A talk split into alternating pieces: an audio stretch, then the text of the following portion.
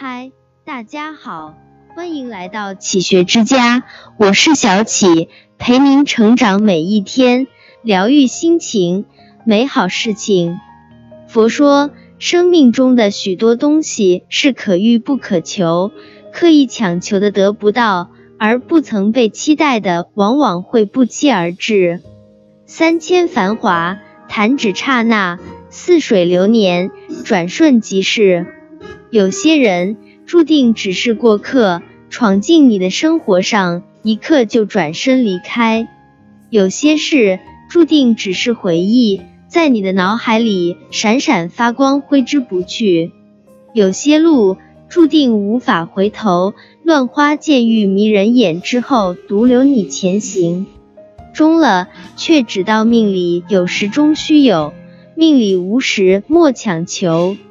一凡事过于强求，于人于己都是负累。晋文公烧山的故事，大家基本上也听过。相传春秋时期，晋文公重耳外出流亡时，饥困交迫，介子推为其割肉煮汤。重耳深受感动，决定将来好好赏赐他。然而，在外流亡十九年后。重耳回国，即位当上晋文公，封赏了很多人，唯独忘了介子推。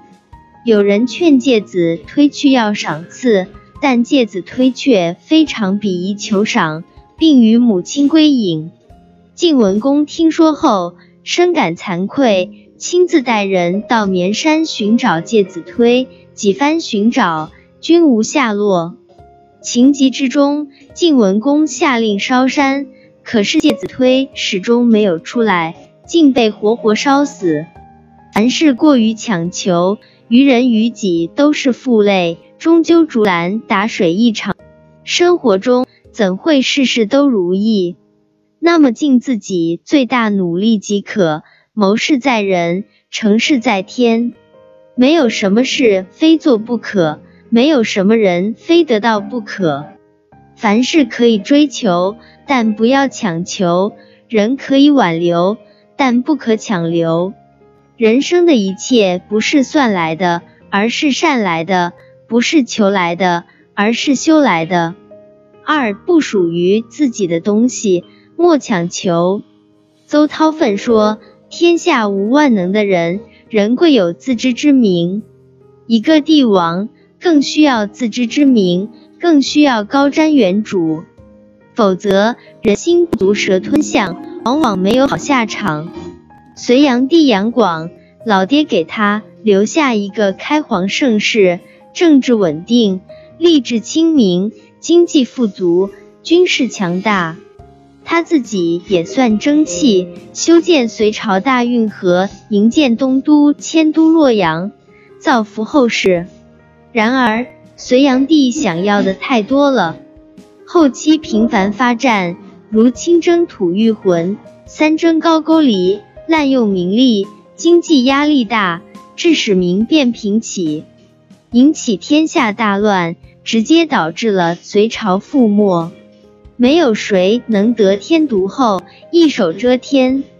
但凡折腾不起，是为强求。长寿的王朝都有一个共同点，重在维护社会稳定，促进民族融合，八方自会来朝。生命是一个向内生长的过程，国运也是，磨练自己，提升自己，不断修正，不断进步，同时尊重常识，顺应规律，而不是去强求不属于自己的东西。三人心难养。欲壑难填。当你有十块时，你想要二十块；当你开着十万块的小车时，你想要二十万的好车；当你有十万平方米的土地，你想要二十万平方米的土地。无论什么身份，人的欲望比天大，是永远满足不了的。作家马德写过一段话，令人印象深刻。我慢慢明白了为什么我不快乐，因为我总是期待一个结果。看一本书，期待它让我变得深刻；跑一会，步期待它让我瘦下来；发一条微信，期待它被回复；对别人好，期待被回待以好。这些预设的期待，如果实现了，我长舒一口气；如果没有实现呢，就自怨自艾。期待往往只是假装的幸福。人可以不聪明，但是要清醒；可以不甘心，但是要知足。灵隐寺有一个匾额，上面写着“莫向外求，莫向外求，但从心觅”。